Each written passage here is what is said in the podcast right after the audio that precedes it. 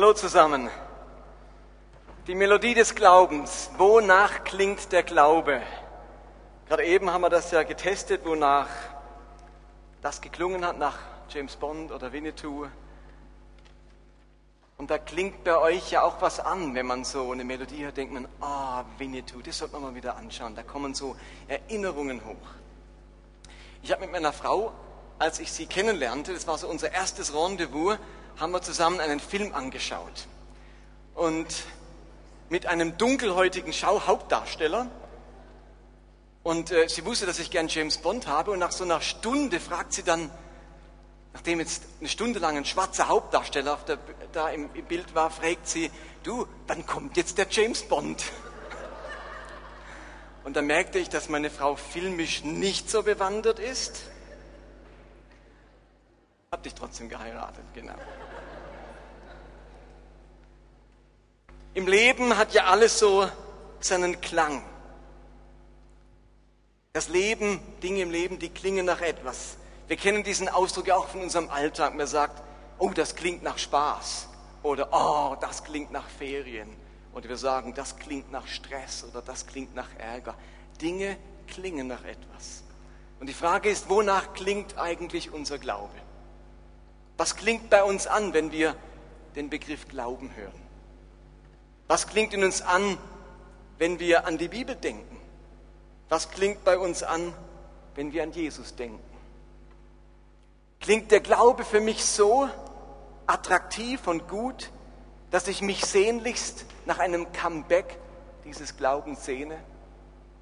Es ist immer noch unser großes Thema, Comeback. Wir wünschen uns ein Comeback unseres Glaubens. Wir wünschen uns ein Comeback unseres Lebens, dass wir wieder Spielraum haben, dass wir Zeit haben, dass wir rauskommen aus dem Hamsterrad, wo wir getrieben sind und wir wieder Kapazität haben für unseren Gott, dass unser Glaube nicht länger nur eine Randrolle spielt, eine Nebenrolle, sondern wieder die Hauptrolle. Dass unser Glaube so ein Comeback erlebt. Das ist unser großes Ziel für dieses Jahr.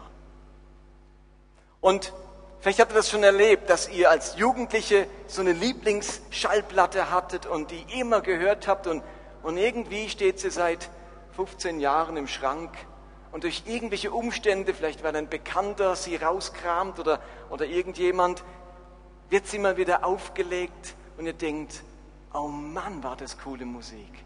Das war so eine coole CD oder eine Schallplatte. Und plötzlich erlebt diese Musik bei euch wieder ein Comeback.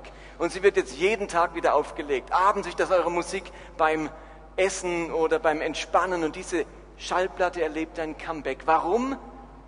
Weil sie euch wieder fasziniert, weil, euch wieder, weil sie euch wieder begeistert, diese Musik.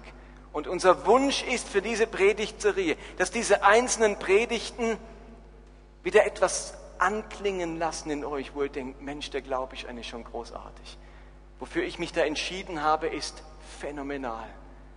Es begeistert mich, gläubig zu sein und dies Teil dieses Glaubens zu sein. Und dann kann der Glaube ein Comeback erleben, weil er uns wieder fasziniert. Also die ganze Idee der nächsten Woche ist nichts anderes, als in euch neue Faszination für diesen Glauben und für diesen Jesus zu wecken, damit er ein Comeback erleben kann. Denn wenn mich der Glaube nicht fasziniert, dann können wir in 100 Jahren noch warten, dann wird er kein Comeback erleben. Aber wenn es uns wieder begeistert, dann hat er eine Chance auf ein Comeback. Und ich stelle fest, wie sich in die Melodie des Glaubens von vielen Christen Misstöne eingeschlichen haben. Töne und Takte, die da überhaupt nicht hineingehören. Sie verzerren die Melodie. Sie lenken uns ab von der Schönheit dieser Melodie. Sie bringen unsere Ohren auf eine falsche Fährte. Sie verleiten uns das Zuhören. Und die Welt, die will jene Melodie, die wir fälschlicherweise spielen, eben auch nicht hören.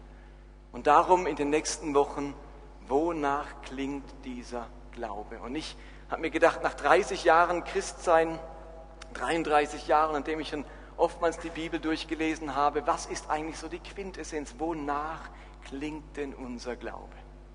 Und heute geht es darum, dass unser Glaube nach Freiheit klingt. Und das möchte ich euch in den nächsten Minuten schildern. Freiheit, das ist eines der wichtigsten Begriffe in der Bibel und eines der wichtigsten Lebenszustände des Menschen. Freiheit, das ist das große Geschenk Gottes an uns.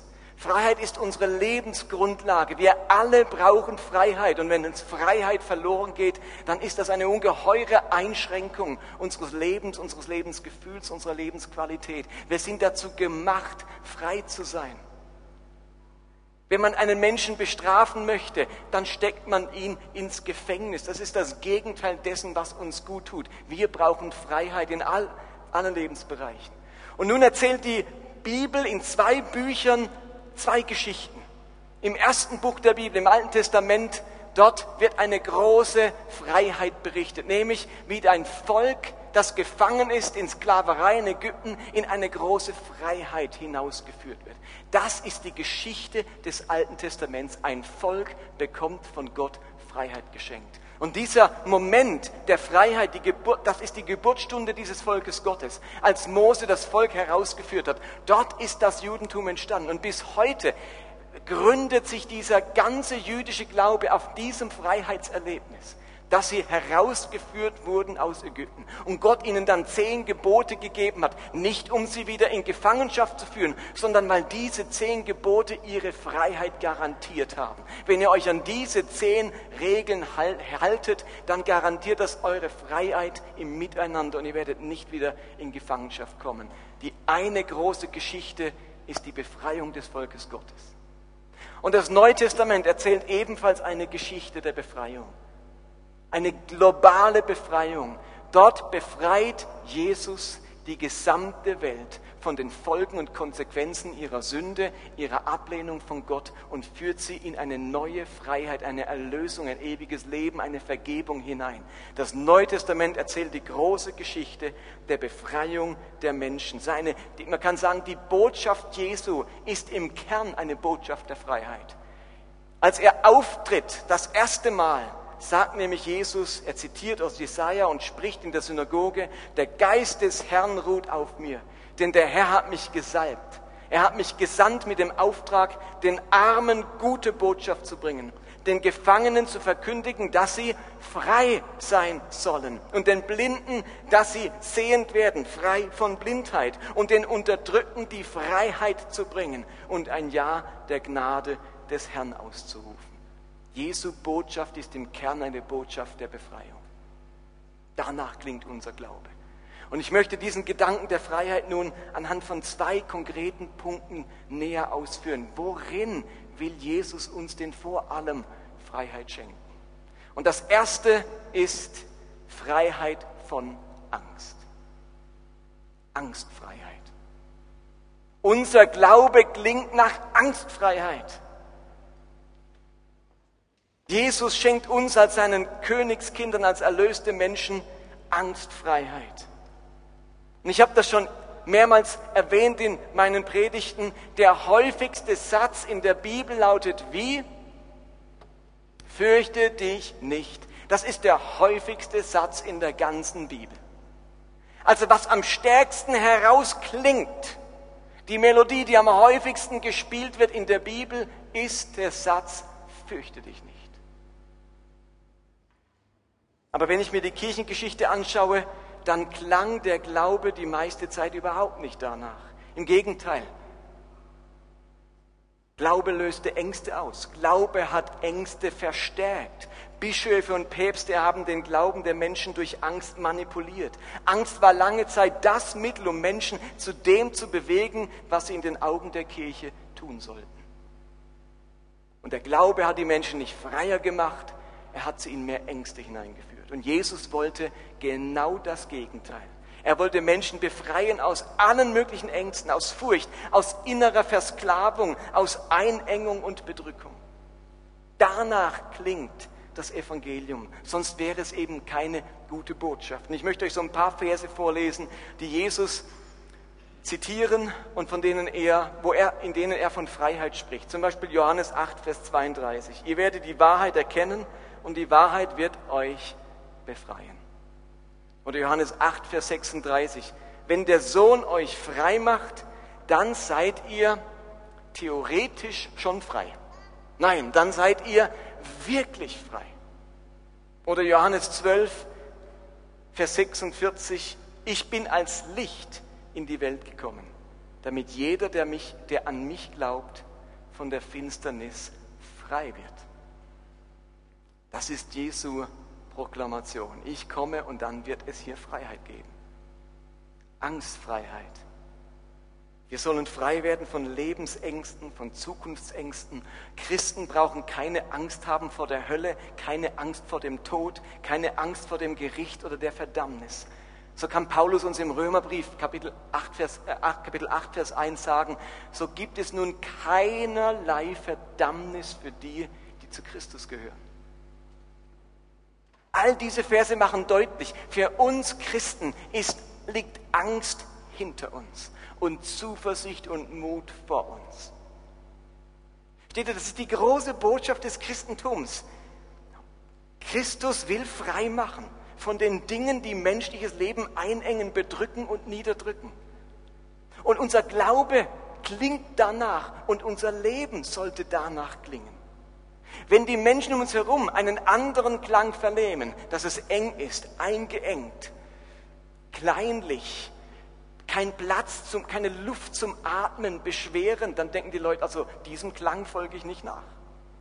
Wenn unser Glaube nach dieser Freiheit klingt und unser Leben davon Zeugnis ablegt, jawohl, Mensch, diese Menschen, die, die haben eine Freiheit an sich, einen Mut, einen Optimismus, die, haben, die plagen sich nicht mit diesen Sorgen und Lebensängsten rum. Was ist anders bei denen? Warum klingt deren Leben so nach Angstfreiheit? Dann liegt es daran, dass das unsere Botschaft ist, dass unser Glaube eben danach klingt.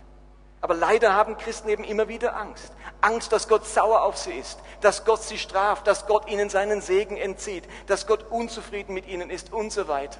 Aber ihr Lieben, wann immer in der Bibel Gott einem Menschen begegnet ist, sagt er zwei Dinge zu ihm. Fürchte dich nicht und Friede sei mit dir. Das ist die Begegnung, wenn man diesem Gott begegnet, dann begegnet man nicht dem rachesüchtigen, zornigen, eifersüchtigen Gott, wenn wir seine Kinder sind dann begegnet uns ein Gott, der uns sagt, Friede sei mit dir und fürchte dich nicht. Menschen fürchten Gott im Sinne von Ehrfurcht, aber will nicht, dass Menschen Angst vor ihm haben. Angst hat man vielleicht vor dem Teufel, nicht vor Gott. Der Teufel hat eine Schreckensnachricht, Gott eine Liebesbotschaft. Der Teufel hat eine äh, Schreckensherrschaft, Gott eine Liebesherrschaft. Das Letzte, was Gott will, ist, dass Menschen Angst vor ihm haben. Er ist im Gegensatz unsere Zuflucht, unser Schutz, unsere Burg. Und im Hebräerbrief lesen wir den schönen Vers, Kapitel 2, Vers 14. Da Gottes Kinder Menschen aus Fleisch und Blut sind, wurde auch Jesus als Mensch geboren. Denn nur so konnte er durch seinen Tod die Macht des Teufels brechen, der Macht über den Tod hatte. Nur so konnte er die befreien, die ihr Leben lang Sklaven ihrer Angst vor dem Tod waren. Habt ihr das gehört? Jesus kam, damit all die befreit werden, die ihr Leben lang Sklaven ihrer Angst waren. Wo bin ich Sklave meiner Angst? Irgendeine Angst in meinem Leben ist vielleicht gerade dabei, mich zu versklaven, mich nicht aus ihrem Griff zu lassen, mir ständig die Luft abzuschnüren, mir den Eindruck zu erwecken, das schaffst du nicht, das geht nicht, das funktioniert nie, das kommt nie gut, irgendeine Angst und die schnürt mir die Luft ab. Und Jesus will uns befreien, wo wir unser Leben lang schon Sklaven unserer Angst sind. Ihr Lieben, wenn der christliche Glaube nicht nach Angstfreiheit klingt, dann reden wir nicht vom Evangelium. Und in diesem Sinne heißt im Glauben wachsen, heißt heiliger werden, eben auch angstfreier. Heiliger werden darf nicht damit gleichgesetzt werden, dass Menschen immer enger werden, immer vorsichtiger, immer zurückhaltender. Heiliger werden heißt eben auch mutiger werden, risikobereiter werden, zuversichtlicher, hoffnungsvoller, optimistischer zu werden. Danach klingt unser Glaube. Angstfreiheit. Ich möchte aber noch auf eine zweite große Befreiung eingehen, die Jesus uns schenken möchte. Und diese andere Freiheit, die Jesus uns schenken möchte, ist die Freiheit von uns selbst. Manchmal sind wir uns selbst das größte Gefängnis. Wir stecken in Fehlverhalten, in Fehlüberzeugungen, in inneren Zwängen oder in Süchten fest. Und genau hier gilt auch uns persönlich Freiheit. Ihr Lieben, Christen müssen nicht bleiben, wie sie sind. Der Heilige Geist in uns ist das einmalige Potenzial für alle Veränderungen. Für Christen gibt es keine Sackgasse und immer einen Ausweg. Und ihr Lieben, wenn in deinem Leben Plan A nicht funktioniert hat, bleib cool. Das Alphabet hat noch 25 weitere Buchstaben. Wenn Plan A nicht funktioniert, funktioniert vielleicht Plan B oder C oder D. Für uns gibt es keine Sackgasse, weil Gott auf unserer Seite steht. Lasst mich das ein wenig verdeutlichen. Ich glaube, dass Jesus uns befreien will von der inneren Sklaverei durch mein Es und mein Über-Ich. Huh, Achtung, die Psychologen schauen mich schon ganz kritisch an. Ich glaube, wir alle tragen in uns unser Ich, unser Es und unser Über-Ich. Ich, das sind wir, und ich muss vielleicht so sagen, die Psychologie hat etwas wunderbar formuliert, was die Bibel eigentlich schon seit Jahrhunderten weiß. Sie redet von einem Ich, einem Es und einem Über-Ich. Was ist das genau? Und ich sage euch noch, wie die Bibel das nennt.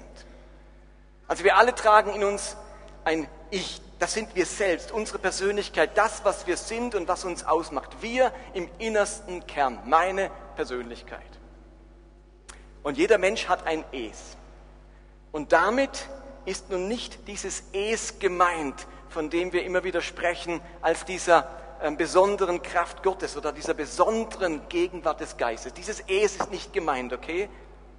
Sondern es geht um ein anderes Es. Es meint, mein Es meint das, was die Bibel unser Fleisch nennt. Die niedrigen Beweggründe, das Animalische in uns, der Teil, der zur Sünde und zum Negativen neigt, die Lust, die Faulheit, die Bequemlichkeit, die Gier, die Habsucht, die niederen Triebe, das ist unser Es. Unser Über-Ich ist das krasse Gegenteil von unserem Es. Das Über-Ich ist die Stimme unseres Gewissens, der innere erhobene Zeigefinger, das Gesetz in uns. Dieser innere Antrieb, was man tun sollte, müsste und eigentlich richtig wäre. Der Trieb zum Edlen, zum Vollkommenen, zur besonderen Leistung, zur Perfektion. Versteht ihr das? Über-Ich und Es, das Niedrige, das zur Sünde neigende, unser Fleisch und unser Über-Ich, das uns antreibt, den Zeigefinger hebt, was man sollte, müsste, richtig wäre, das geht noch besser und so weiter. Und viele Menschen sind nun Sklaven entweder ihres Es oder ihres Über-Ichs. Da gibt es diejenigen, die ständig damit zu kämpfen haben, ihrer Lust nachzugeben, ihrer Bequemlichkeit, die dauernd die niedrigen Triebe in sich spüren. Dieses Es in uns, also unser Fleisch, das verleitet uns dazu, unseren Gelüsten nachzugeben. Es verleitet uns, die Beherrschung zu verlieren. Es verleitet uns, zu Suchtmitteln zu greifen. Es verleitet uns zu unguter Sexualität. Es verleitet uns zum Zorn, zum Beleidigtsein, zum Nachtragendsein. Es ist das Raubtier in uns, das Ungezähmte, das Unzivilisierte. Und manche Menschen werden von dem beherrscht. Sie haben ständig damit zu kämpfen, mit ihrer Trägheit, mit ihrem Beleidigtsein, dass sie immer ausrasten, dass sie ihren Zorn nicht kontrollieren können, die niederen Triebe, das Animalische bricht immer herdurch, aus ihnen heraus und sie wünschen sich, dass sie dieses Ess, ihr Fleisch endlich im Griff haben könnten. Aber dann gibt es die Menschen, die vor allem von ihrem Über-Ich beherrscht und dominiert werden. Sie haben ständig ein schlechtes Gewissen. Andauernd sagt ihnen eine innere Stimme, was sie eigentlich müssten, was eigentlich richtig wäre und was sie eigentlich noch tun sollten. Sie scheitern ständig an ihren inneren Idealen. Sie neigen zum Perfektionismus, der sie gleichzeitig heillos überfordert. In ihnen klingen bis heute die Stimme ihrer Eltern oder ihrer Lehrer und selbst 20 Jahre danach hört man noch deren Tadel in den Ohren. Das Über-Ich ist ein furchtbarer Sklaventreiber. Man ist nie am Ende, kommt nie zur Ruhe, könnte es immer noch besser machen. Und es passiert etwas oft Tragisches. Wenn man Christ wird, dann findet manchmal eine ungute geistliche Verstärkung des Über-Ichs statt. Plötzlich wird mein Über-Ich gleichgesetzt mit der Stimme Gottes. Jede Bibelstelle, jedes Gebot speist mein Über-Ich und gibt ihm neue Munition, um gegen mein Ich und vor allem gegen mein Es anzukämpfen und mich anzutreiben. Anstatt freier zu werden und sich selbst mehr anzunehmen, führt der Glaube plötzlich dazu, noch mehr vom Über-Ich angetrieben zu werden, sich ständig anzuklagen und zu verurteilen und an seinem Wert zu zweifeln. Und plötzlich ist unser Ich, unsere eigentliche Persönlichkeit aufgerieben im ständigen Kampf zwischen Es und Über-Ich, zwischen Fleisch und Gesetz. Wir versuchen unserem Über-Ich gerecht zu werden, aber scheitern ständig daran. Kennt ihr vielleicht? So Über-Ich sagt, das solltest du, das muss jetzt aber klappen. So geht's nicht mehr. Und dann versuchen wir es diesem Ideal entgegenzustreben, das vielleicht die Stimme meines Vaters ist, wo er schon vor 20 Jahren gesagt hat, aber so und so geht's nicht, das muss ich jetzt einmal schaffen. Und wir scheitern heute immer noch daran, an dieser Stimme unseres Über-Ichs. Wir sind dann frustriert über uns. Wir geben uns am Ende den niederen Trieben unseres Es hin. Ist ja sowieso alles egal, ist ja sowieso alles schlecht. Also dann macht es auch keinen Unterschied, wenn ich jetzt meinen Gelüsten nachgehe.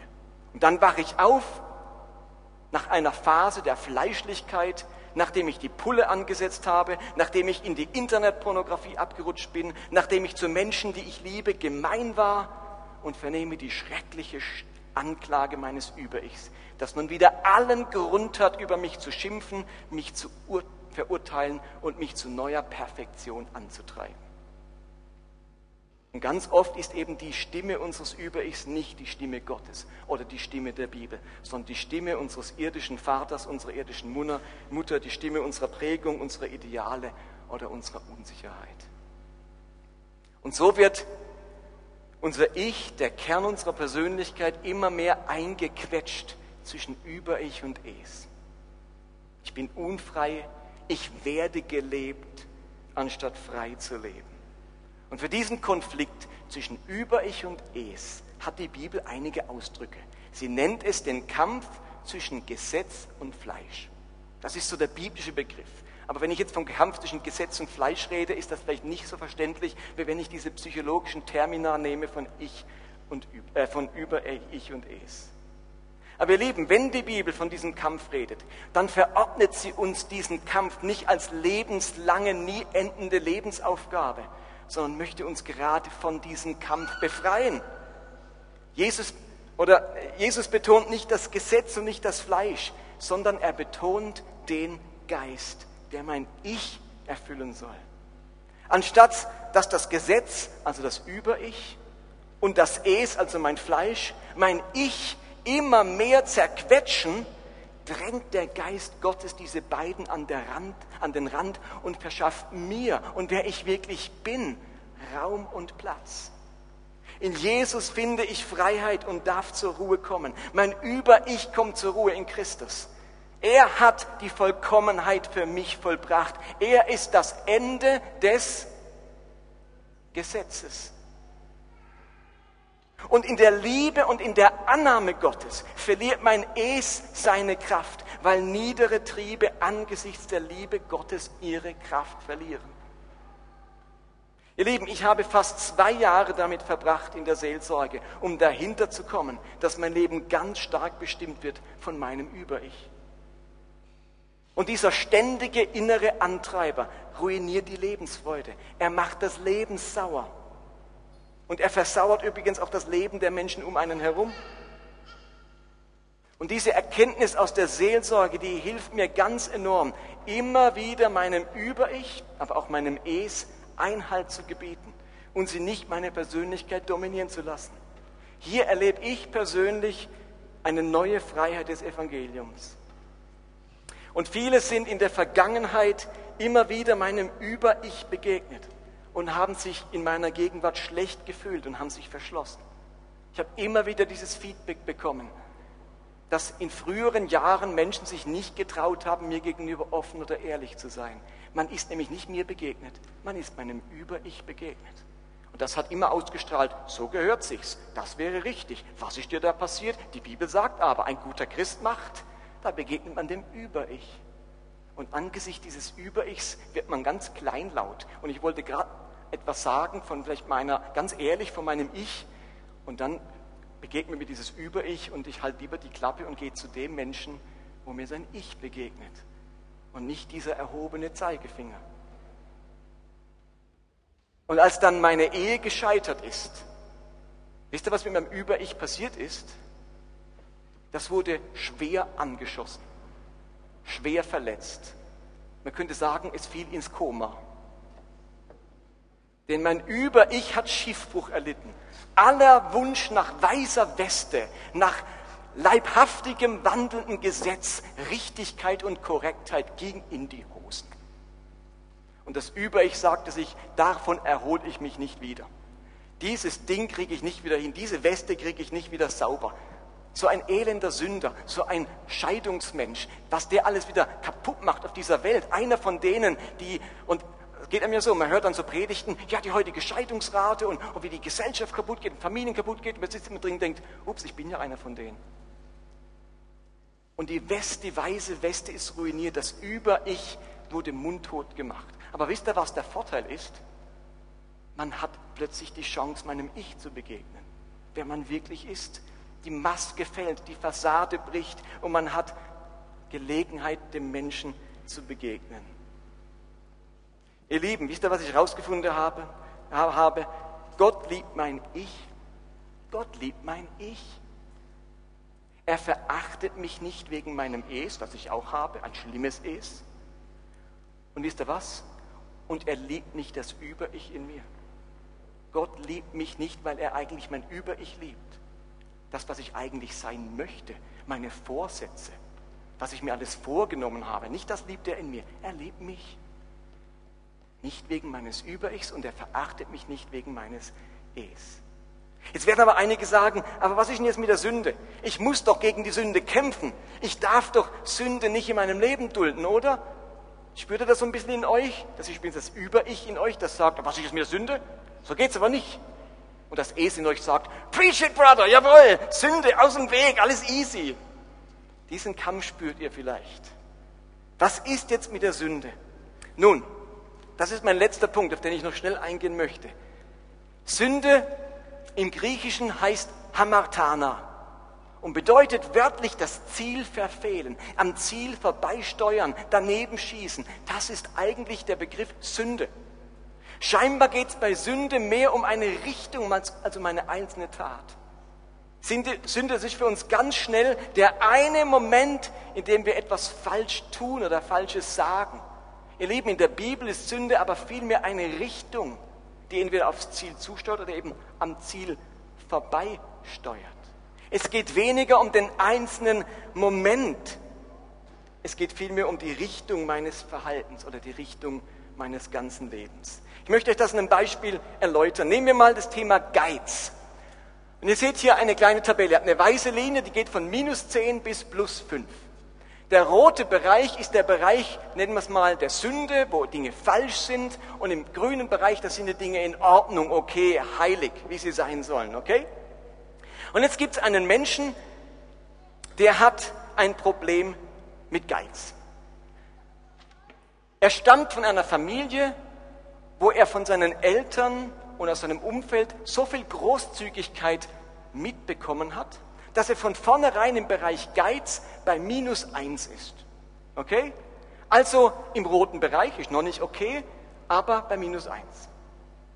Und der wächst nun, entwickelt sich und landet im Bereich Geiz bei plus eins. Jetzt ist diese Thematik im grünen Bereich. Er hat kein Problem mehr mit Geiz. Und wir sagen, wunderbar, alles okay. Jetzt nehmen wir Person Nummer zwei. Aufgrund ihrer Herkunft, weil sie unglaubliche Geiz und, und Knausrigkeit und so weiter erlebt hat und nie Großzügigkeit kennengelernt hat, ist ihr Ausgangspunkt im Leben minus acht. Ganz schlimm geizig. Diese Person wird ebenfalls gläubig und sie bewegt sich in den nächsten 20 Jahren der eine spendet in 20 Jahren von minus 1 zu plus 1 und der bewegt sich von minus 8 zu minus 2. Okay? So, und nun? Er hat also immer noch ein Problem mit Geiz. Ich frage euch nun, wer hat aber den größeren Weg zurückgelegt? Wer ist in diesem Bereich mehr gewachsen? Ihr Lieben, wer Dinge nur daran beurteilt, ob sie im grünen Bereich oder noch im roten Bereich sind, der wird ganz schnell über die meisten Menschen den Stab brechen und sie zu Sündern deklassieren. Das ist das klassische Rot-Grün oder wie wir sagen, Schwarz-Weiß-Denken. Da ist immer klar definiert, was Sünde ist und was nicht Sünde ist. Rot ist immer Sünde, Grün ist immer heilig. Aber ihr Lieben, wir verkennen den Weg, die Richtung, die ein Mensch mühevoll eingeschlagen hat. Er verkennt, welch weiten Weg jemand schon gegangen ist in seinem Prozess. Ich würde heute sagen, dass es bei Sünde weniger darum geht, ob ich noch im roten Bereich bin oder schon im grünen Bereich, sondern ob die Richtung meiner Bewegung stimmt. Versteht ihr? Bewege ich mich in die Richtung oder in die Richtung? Ihr Lieben, Jesus konnte Sünder loben konnte einen Sünder loben, der seine Richtung ändert und sich von Rot in Richtung Grün bewegt. Aber er konnte Gerechte tadeln, die sich im grünen Bereich, Bereich sonnen, dort unbeweglich festsitzen und alle im roten Bereich verachten. Sünde bedeutet das Ziel verfehlen. Es bedeutet in die falsche Richtung unterwegs sein. Es bedeutet nicht den grünen Bereich, sondern den roten Bereich anzusteuern. Ihr Lieben, lasst mich sagen, ich habe das an der, an der Leinwand, Sünde ist mangelnde Bewegung. Sünde ist Bewegung in die falsche Richtung. Sünde ist mangelnde Bewegung. Es ist Bewegung in die falsche Richtung. Es geht darum, ob, mich, ob ich mich zu Christus hin oder von Christus wegbewege. Es geht Gott also weniger um die einzelnen Momente, an denen ich versage, sondern um die Richtung, die ich eingeschlagen habe. Okay, ich komme zum Schluss. Ihr Lieben, wenn der häufigste Satz der Bibel lautet, fürchte dich nicht. Und wenn ich die Dynamik von Über-Ich und Es in meinem Leben durchschaue und zu meinem Ich als der Wohnung des Heiligen Geistes Ja sagen darf. Und wenn Heiligkeit nicht an einzelnen, an einzelnen Momenten gemessen wird, in denen mir etwas gelingt oder misslingt, sondern die Richtung bezeichnet, die ich eingeschlagen habe, dann klingt das alles für mich nach großer Freiheit. Ihr Lieben, all das hat für mich nicht den Klang von Kleinlichkeit nicht von Enge, nicht von Angst oder von einem großen himmlischen Aufpasser. Es hat den Klang von Freiheit. Ihr Liebt, diese Melodie soll in unseren Herzen erklingen. Diese Melodie möchte ich anderen vorsingen. Diese Melodie möchte ich andere zu diesem Glauben einladen. Und in diesem Sinne ist ein guter Evangelist derjenige, der anderen die Melodie des Glaubens vorsingt, die sie selbst nicht finden können. 2. Korinther 3, Vers 17. Der Herr aber ist der Geist. Wo aber der Geist des Herrn ist, da ist Freiheit. Amen.